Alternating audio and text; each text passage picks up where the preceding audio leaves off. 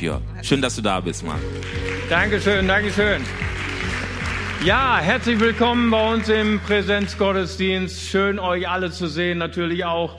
Danke, dass wir bei euch im Wohnzimmer sein dürfen, online. Und wie gesagt, ich, ich habe es so auf dem Herzen, euch einzuladen, dass wir hier nicht so einen Vortrag hören über eine Sache. Der Heilige Geist ist ja keine Sache. Der Heilige Geist ist eine Person. Er ist die Person der Gottheit. Er ist dieser sanfte und auch der starke Wind, der starke Sturm.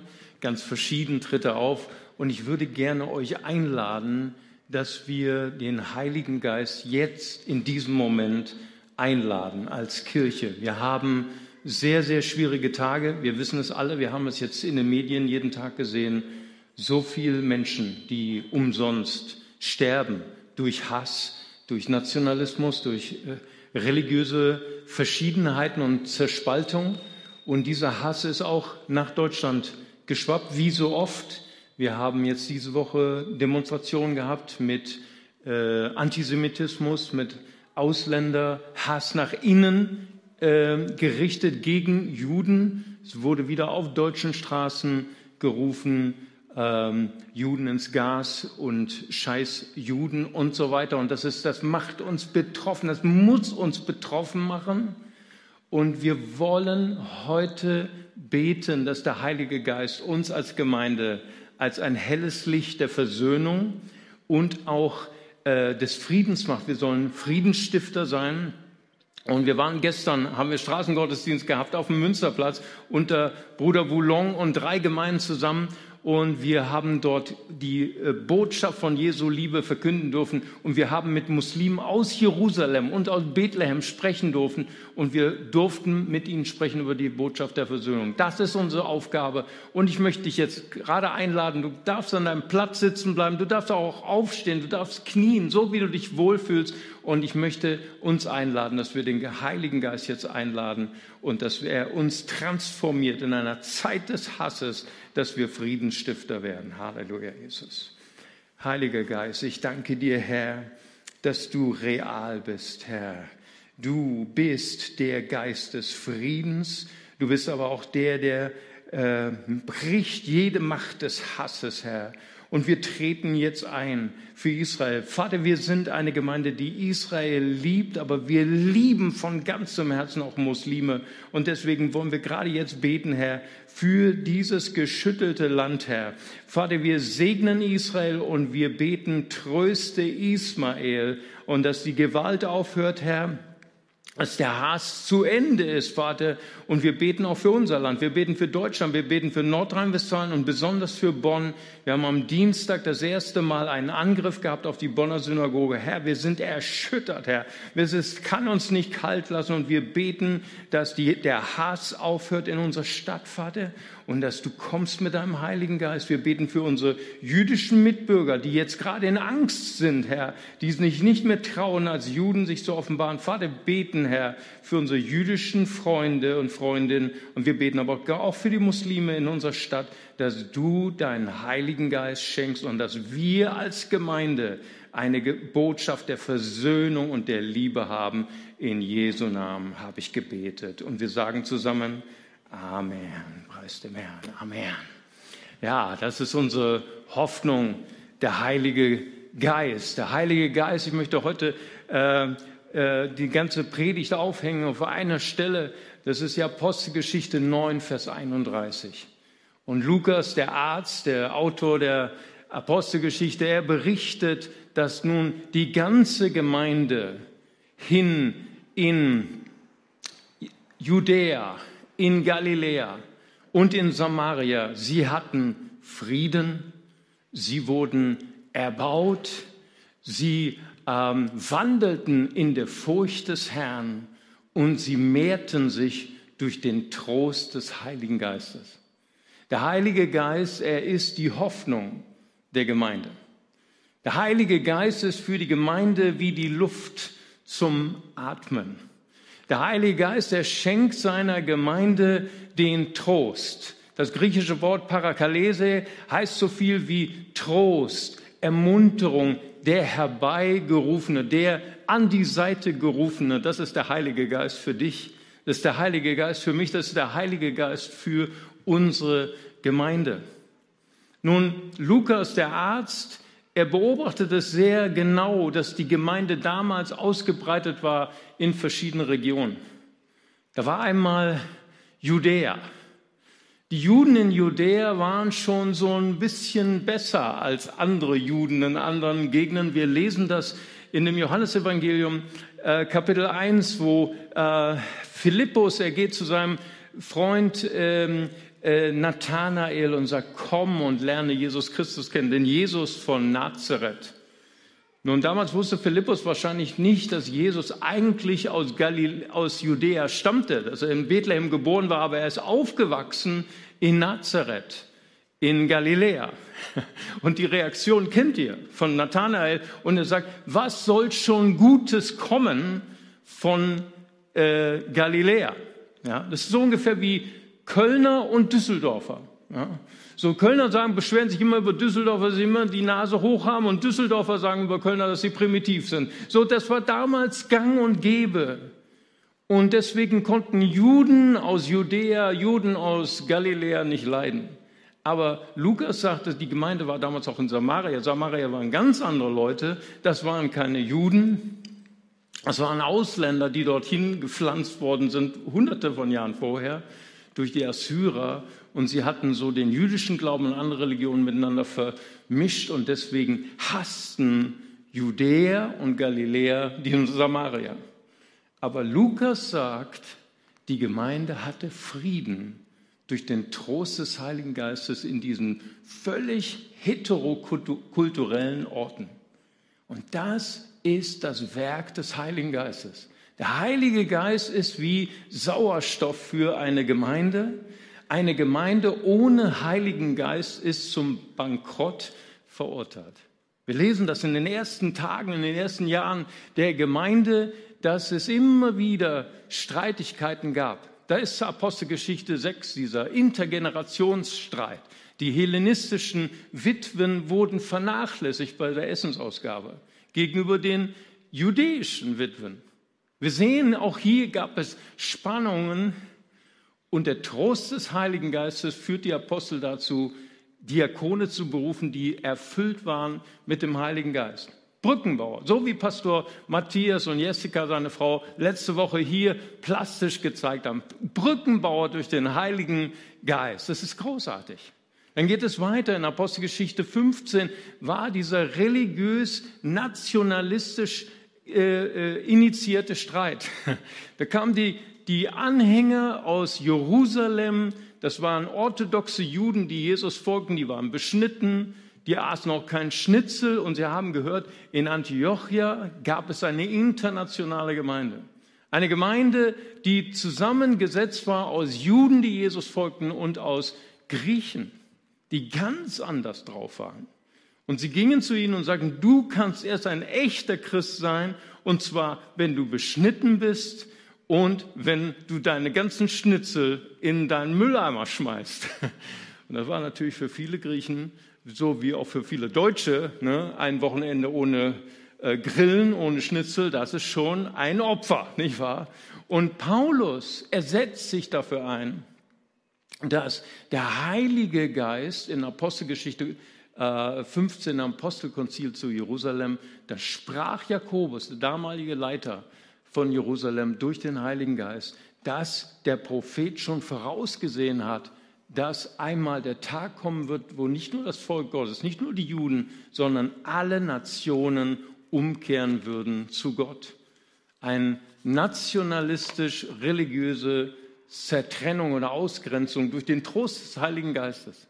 Und ich bin sehr dankbar, in einer Gemeinde zu sein, wo wir ehemalige Muslime haben. Wir haben sogar einen ehemaligen Imam bei uns, die seit ihrer Bekehrung kein Schweinefleisch essen, aus Überzeugung, ihre Kinder beschneiden und es nicht uns zum Vorurteil oder zum Urteil machen, dass wir am Wochenende grillen, Schweinefleisch, sondern wir sind eine Gemeinde aus allen Nationen. Das ist großartig. Oder denken wir an 1. Korinther 11 die Warnung von Paulus, dass manche unwürdig das Abendmahl gegessen haben und viele zu früh gestorben sind und krank geworden sind. Viele haben das gedeutet auf eine intrinsische Schau. Ich bin nicht würdig. Sei, seien wir ehrlich, wir sind alle nicht würdig, wenn wir das Abendmahl nehmen.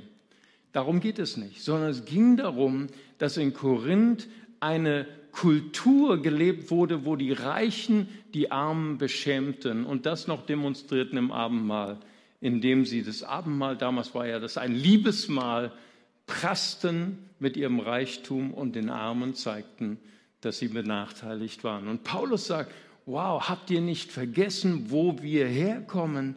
Wir kommen aus einer Kultur, wo in der Gemeinde, der ersten Gemeinde es keine Armen gab, weil alle füreinander sorgten. Der Trost des Heiligen Geistes, er gab der ersten Gemeinde Frieden. Und dann heißt es weiter, die Gemeinde aber in Judäa, in Galiläa, in Samaria hatte Frieden und sie wurde erbaut durch den Heiligen Geist. Nun, der Heilige Geist, er tröstet uns, er erbaut uns durch die Gaben des Heiligen Geistes. Auf Griechisch heißt das Charisma. Das heißt so viel wie übersetzt ein Geschenk aus Liebe. Du bekommst ein Geschenk von Gott nicht, weil du es verdient hast, nicht weil du so brav warst oder so fleißig, sondern du bekommst es einfach, weil du du bist. Du bekommst es aus Liebe, ein Charisma, ein Geschenk von Gott. Und Charismen, Gaben des Heiligen Geistes, werden uns geschenkt, um zwei Ziele zu erreichen. Das erste, 1. Korinther ähm, 14, äh, Vers 3, wer in einer Geistesgabe operiert, der tut es, um andere zu erbauen, zu trösten und zu stärken. Das heißt also, Geistesgaben sind dazu da, um uns gegenseitig zu erbauen. Ich habe mal vor vielen Jahren, äh, stand ich mal hier vorne und eine Frau, die furchtbar aufgelöst hat und geweint hat und gesagt hat, äh, ich habe eine Prophetie bekommen. Ich habe gesagt, was, was ist denn geschehen? Und sie sagte, jemand hat mich angerufen und hat mir prophezeit, in einem Jahr werde ich sterben. Und ich bin total außer mir. Und dann habe ich gesagt, weißt du, wir müssen Prophetien auch prüfen. Wie können wir Prophetien prüfen? 1. Korinther 14, Vers 3. Hat es dich erbaut? Nein. Hat es dich getröstet? Nein. Hat es dich ermuntert? Auf keinen Fall. Und dann habe ich gesagt, siehst du, so können wir Prophetie prüfen. Es gibt nicht nur Worte von Gott, es gibt auch Worte der Lüge, die wir wegschmeißen sollten. Und wir sollten Prophetie prüfen. Und das Zweite, Charismen sind dazu da, das Wesen Gottes darzustellen. Paulus schreibt das im 1. Korinther 12, Verse 4 bis 6. Es gibt verschiedenartige Geistesgaben, aber einen Geist. Verschiedenartige Dienstgaben, aber einen Herrn. Verschiedenartige Kraftwirkungen, aber einen Gott, der alles in allem wirkt. Das heißt, Geistesgaben sind total verschieden. Dienste sind zum Teil auch widersprüchlich oder haben ihre Pole aber es ist ein Gott. Jedes Mal, wenn jemand in einer Geistesgabe operiert, dann stellt er die Einheit und die Einigkeit Gottes dar. Paulus berichtet uns von neun Geistesgaben, neun Charismen im 1. Korinther 12, in den Versen 8 bis 10. Warum neun? Gibt es nur neun Geistesgaben? Auf keinen Fall. In Römer 12 ist eine andere Gabenliste, wo viel mehr Geistesgaben sind. Aber natürlich ist Paulus hier jüdisch, in jüdischer Symbolik, in jüdischer äh, Mysterie unterwegs und er sagt, neun Gaben sind dreimal drei Gruppen, um Gottes Dreieinheit darzustellen. Drei Offenbarungsgaben, das Wort der Erkenntnis, das Wort der Weisheit, die Gabe der Geisterunterscheidung als repräsentativ für Gottes Allwissenheit. Die zweite Dreiergruppe ist äh, die Kraftgaben, die Gabe des Glaubens, die Gabe der Heilungen, die Gabe der Wunderwirkung. Hier gehen gleich die Hände hoch. Ja, da bin ich auch dabei. Ne? Ich möchte auch gern Wunder wirken. Ich möchte auch gern Gabe der Heilung haben. Als repräsentative Gottes Allmacht. Und die letzte Dreiergruppe sind die Sprachengaben. Die Gabe, in anderen Sprachen zu reden. Die Gabe, andere Sprachen auszulegen und die Gabe der Prophetie als repräsentativ für Gottes Allgegenwärtigkeit. Warum? Weil wenn in einer Gemeinde prophezeit wird und die Herzen offenbar werden, dann werden die Menschen auf die Knie fallen und sagen, Gott ist wahrhaftig in eurer Mitte. Gott hat heute zu meinem Leben gesprochen. Geistesgaben sind großartig.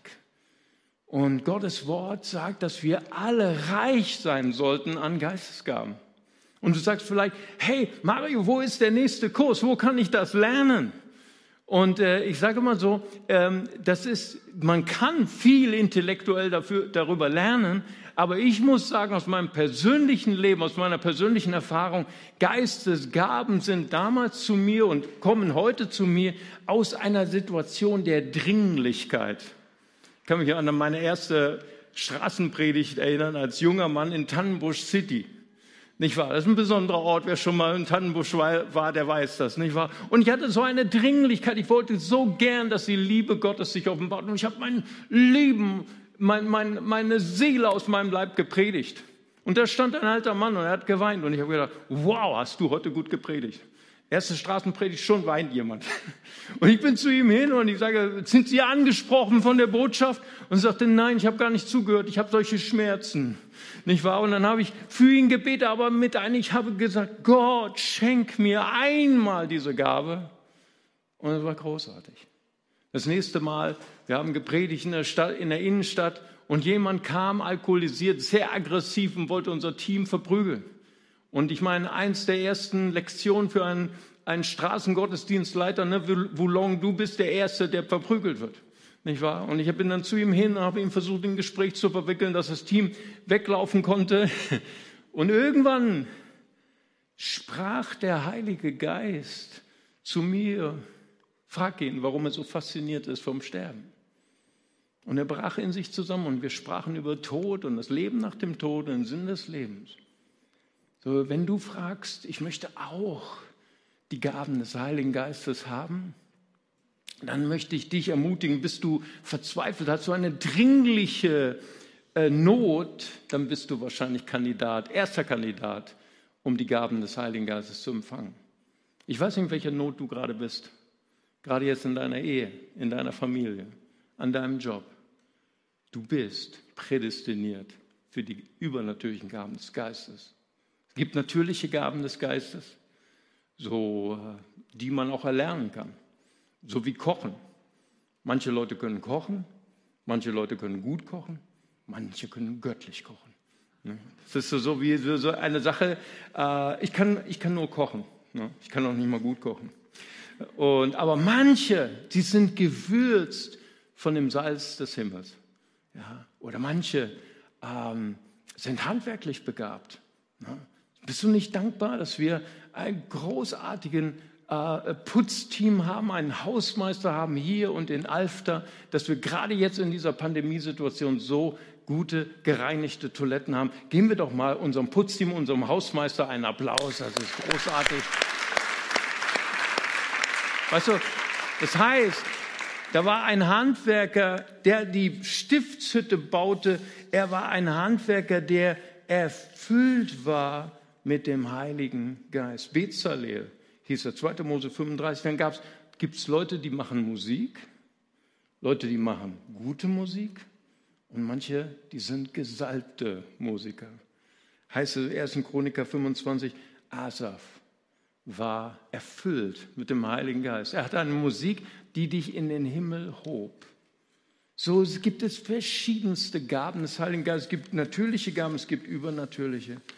Und alle dienen dazu, Gott darzustellen in seiner Einheit, in seinem Wesen und damit andere Menschen erbaut, getröstet und ermuntert werden. Und dann heißt es weiter, und die Gemeinde in Judäa, Galiläa, Samaria, sie hatte Frieden, sie wurde erbaut und sie wandelte in der Furcht des Herrn. Weißt du, Geistesgaben werden uns geschenkt aus Gnade, aber Gott nimmt sie nicht weg, wenn wir Fehler machen. Und das ist ein besonderes Phänomen und ich glaube, es wird besonders deutlich bei Simson. Simson war einer der gesegneten und gesalbtesten Leiter damals in Israel. Und er hatte eine besondere Gabe, er war der stärkste Mann der Welt. Immer wenn der Geist Gottes über ihn kam, dann nahm er irgendwo einen Eselsknochen und hat er tausend Palästinenser verprügelt. Wow, diese Zeugnisse haben wir hier in der Pfingstgemeinde nicht mehr. Der Herr Geist des Herrn kam über mich, habe tausend Leute verprügelt. Machen wir nicht mehr. Aber damals war es großartig. Und dieser Simson, er war ein Naziräer. Er hatte bestimmte Gelübde auf sich genommen von Kindheit auf. Er durfte keinen Wein trinken, er durfte nicht die Trauben konsumieren, er durfte sich auch nicht die Haare schneiden, er hatte so eine Matte und er durfte keine unreinen Speisen essen. Und er wandelte immer auf krummen Wegen hielt sich gerne in Weinbergen auf, wo er nicht sein durfte. Er hatte ein schwieriges Verhältnis zu Frauen, ging zu Prostituierten ein, aber Gott nahm seine Gabe nicht weg. Wow. In einer Zeit, wo wir leben, wo geistliche Leiter Gaben missbrauchen, ich habe mal jemanden kennengelernt, da kam ein ehemaliger Pfarrer aus der, aus der evangelischen Kirche und er hatte eine Gabe, er konnte in deine Augen schauen, er konnte dein Herz lesen, er konnte die, die Geheimnisse deines Herzens lesen. Und Jugendliche kamen zu mir aus der Gemeinde und sagten, wow, dieser Mann ist vom Geist gesalbt.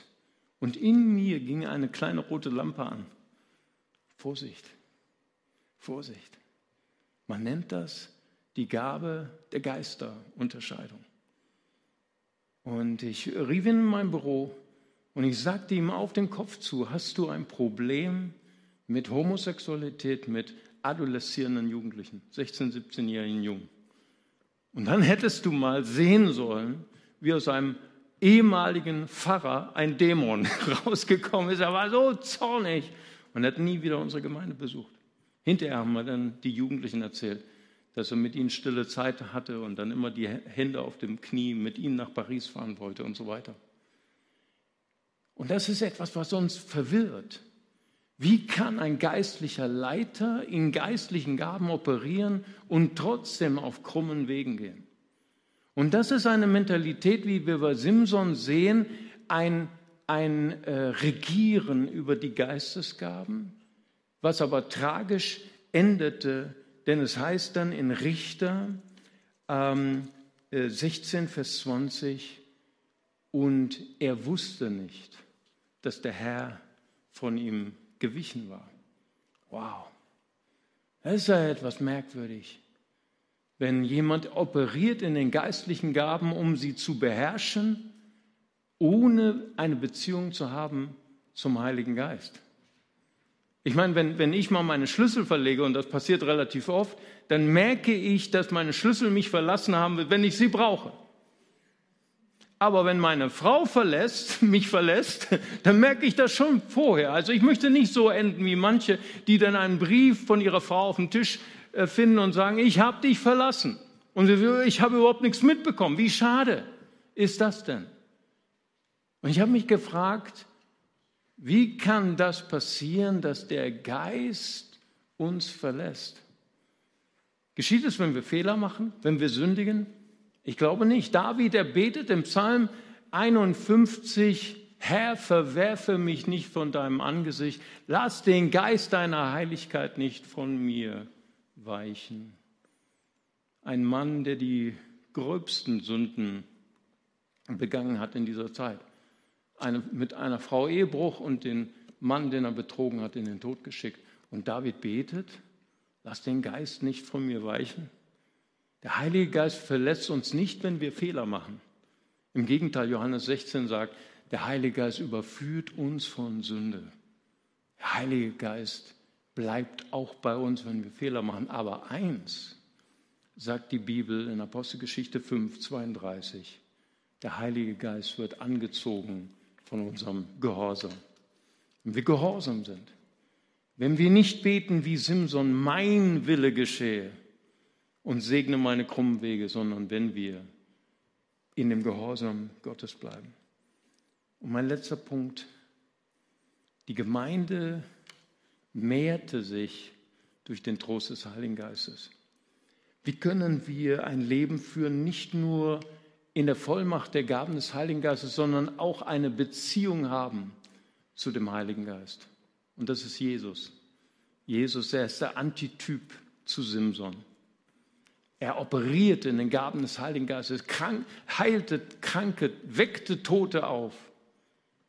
Aber wenn wir sein Leben studieren, erst operierte er in den Gaben des Heiligen Geistes, als er getauft war und als er sein Gehorsam zu Gott ausdrückte. Und er wurde getrieben von dem Heiligen Geist in die Wüste, um 40 Tage zu fasten. Es steht fast humorvoll. Und 40 Tage fastete er und dann hungerte er. Wow, ich hungere schon nach dem ersten Tag. 40 Tage, das ging schon an die Substanz. Und weißt du, Jesus erlebte eine Beziehung zum Heiligen Geist. Er war dem Geist Gottes gehorsam, obwohl er Gott ist, in den Tagen seines Fleisches. Und das ist das, was Bonhoeffer nennt, die Theologie des fremden Gottes. Karl Barth nennt das das Abenteuer der Begegnung des Gottes, der anders ist als du. Der Gott, der nicht in dein Schema passt. Hans Wedel nennt die Beziehung zu dem Heiligen Geist und zu dem Wort Gottes als die Beziehung zu Gott als eines fremden Gastes, der bei dir zu Hause ist. Ein Gast begegnen wir mit Respekt. Ein Gast pressen wir nicht in unser Schemata, in unsere Kultur. Ein Gott, der anders ist als du. Bonhoeffer sagt sogar, wir sollen die Schrift lesen gegen uns. Ich weiß nicht, wie dir das geht, wenn so Jesus so richtig schimpfte, die Pharisäer, ihr Otternbrut, ihr weißgetünchten Wände und du stehst daneben so in der Tribüne und sagst, ja, mehr, Jesus, mehr, immer auf die Pharisäer drauf. Aber Bonhoeffer sagt, lies diese Schriften so, als ob es um dich geht. wow. Gott ist anders als ich. Und das ist gut. Wenn wir in dieser Haltung bleiben, Heiliger Geist, ich missbrauche dich nicht für meine Zwecke. Ich missbrauche dich nicht für meine Ambition, sondern ich bin dein Knecht. Du bist anders als ich. Du bist anders als meine Kultur. William Wilberforce lebt in einer christlichen Gesellschaft des englischen Königreichs, die Sklaverei als Normalzustand proklamierte, uns sogar mit der Bibel belegen konnte. Man kann alles mit der Bibel belegen. Aber er, getrieben durch sein Gewissen, getrieben von dem Heiligen Geist, als einer der einzigen setzte sich ein für die Abschaffung der Sklaverei. Weil er sagte, ich bin einer höheren Macht unterordnet als nur meiner englischen Kultur. Wow. Wäre das nicht toll? Eine Kirche, die unterordnet ist zum Heiligen Geist und nicht den Heiligen Geist missbraucht für ihre Zwecke. Eine Kirche, die sich nur Gott unterordnet und ihre Kultur verändert zum Guten. Möchtest du heute die Gaben des Heiligen Geistes empfangen? Gott freut sich so sehr darüber. Dringliche Bedürftigkeit ist einer der Wege dazu. Und der andere ist eine Widerstandslosigkeit in deinem Herzen. Paulus. In Apostelgeschichte 16 wird uns diese Story erzählt.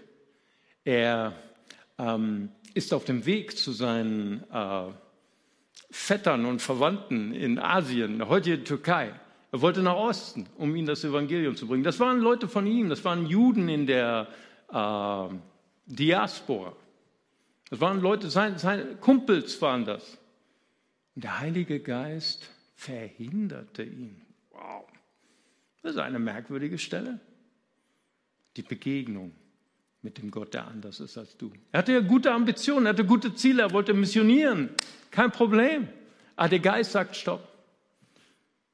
Und dann, als er dem Heiligen Geist gehorsam war, bekam er im Traum einen prophetischen Traum, eine Geistesgabe. Und da war ein griechisch, ein europäisch gekleideter Mann. Wusstest du, dass Juden Europäer gehasst haben?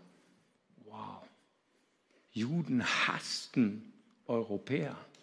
Sie beteten andere Götter an. Sie waren die Feinde Gottes. Er sieht im Traum jemanden, den er nicht mag und der ihm zuwinkt und sagt, komm herüber und hilf uns. Wow. Bist du immer noch bereit für die Gaben des Heiligen Geistes? Es könnte sein, dass Gott dich schickt zu den Leuten, die du nicht magst und die Gott mag. Wer ist noch bereit? Halleluja. Und dann legte er diese Geistesgabe, diesen Traum in, den, in das Team-Meeting und wir alle schlossen, dass Gott uns berufen hat, nach Europa zu fahren. Wow. Zu Leuten, die wir nicht mögen. Ich lade dich ein, mit mir deine Augen zu schließen. Und ich möchte gerne für die beten, die hungrig und durstig sind nach den Gaben des Heiligen Geistes. Ich weiß, dass Menschen heute gekommen sind mit einem hungernden Herzen. Und du sagst, ich, ich möchte das auch für Gott reden. Ich möchte auch prophetisch reden. Ich möchte gerne andere Menschen trösten. Ich möchte gerne andere erbauen. Ich möchte so gern, dass Gott sichtbar wird in meinem Leben. Dass Gottes Wesen, dass seine Liebe in mir sichtbar wird. Vielleicht bist du jemand hier, der gut ist in seinem Beruf. Aber du hast die Sehnsucht, ich möchte nicht nur gut sein in meinem Beruf, in Finanzen, in, als Lehrerin, als jemand in der Politik, sondern ich möchte göttlich werden. Ich möchte dieses Salz des Himmels haben. Ich möchte, dass meine natürliche Gabe sich in eine geistliche Gabe verwandelt. Dann möchte ich dich einladen, einfach deine Herzen, deine Hände zu öffnen an deinem Platz. Und Gott wird sein göttliches Salz auf dich geben. Vielleicht bist du jemand, der Menschen berät, Menschen äh, Rat, äh, Rat und Seelsorge gibt. Öffne einfach gerade jetzt deine Hände und Gott wird deine natürliche Gabe in eine göttliche Gabe verwandeln. Vielleicht sind Menschen hier, die sagen, ich möchte aber auch die übernatürlichen Gaben. Ich möchte gerne die Gabe haben, andere Menschen zu heilen. Ich weiß, dass ich das nicht bin. Ich kann keine Menschen heilen, aber ich möchte gern, dass Gottes Heilung durch mich fließt. Öffne gerade jetzt deine Hände. Ich würde gern für dich beten. Vielleicht bist du jemand, der gerade in einer auswegslosen Situation ist, in einer Dringlichkeit. Dann bist du heute Gottes Kandidat Nummer eins. Ich brauche so sehr ein Wort der Erkenntnis. Ich brauche so sehr ein Wort der Weisheit. Öffne einfach deine Hände. Vater, ich danke dir, Herr, dass du diese deine Kinder siehst, Herr. Und ich bete, Herr, dass du ihre Gebete erhörst.